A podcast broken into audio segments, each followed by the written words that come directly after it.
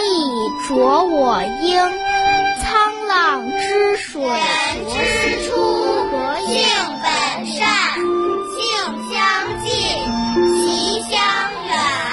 苟不教，性乃迁。国学小天地。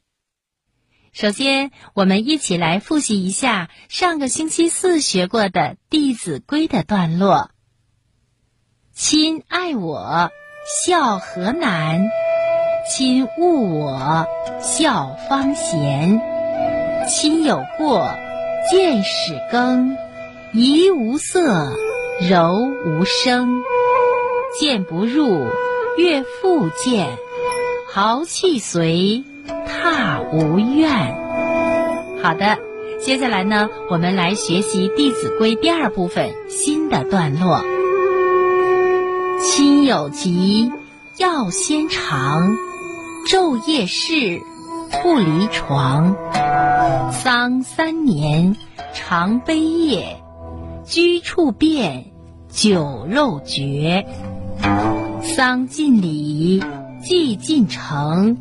视死者如视生。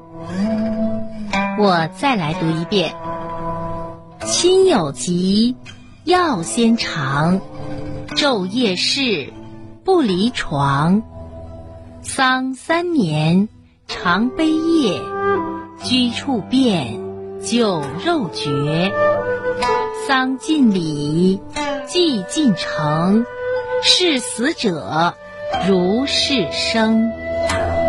接下来，我给小朋友解释一下上面这段话说的是什么意思。当父母有病的时候，子女煎药要先尝，要昼夜照料在生病的父母的身边。父母去世，要居丧三年，在居丧期间，要常哀思父母的养育之恩。日常居住的地方也要改变，绝不可喝酒吃肉。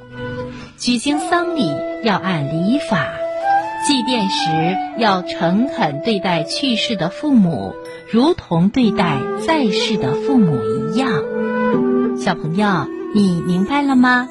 好的，下面我再来读一遍：亲有疾，要先尝。昼夜侍，不离床。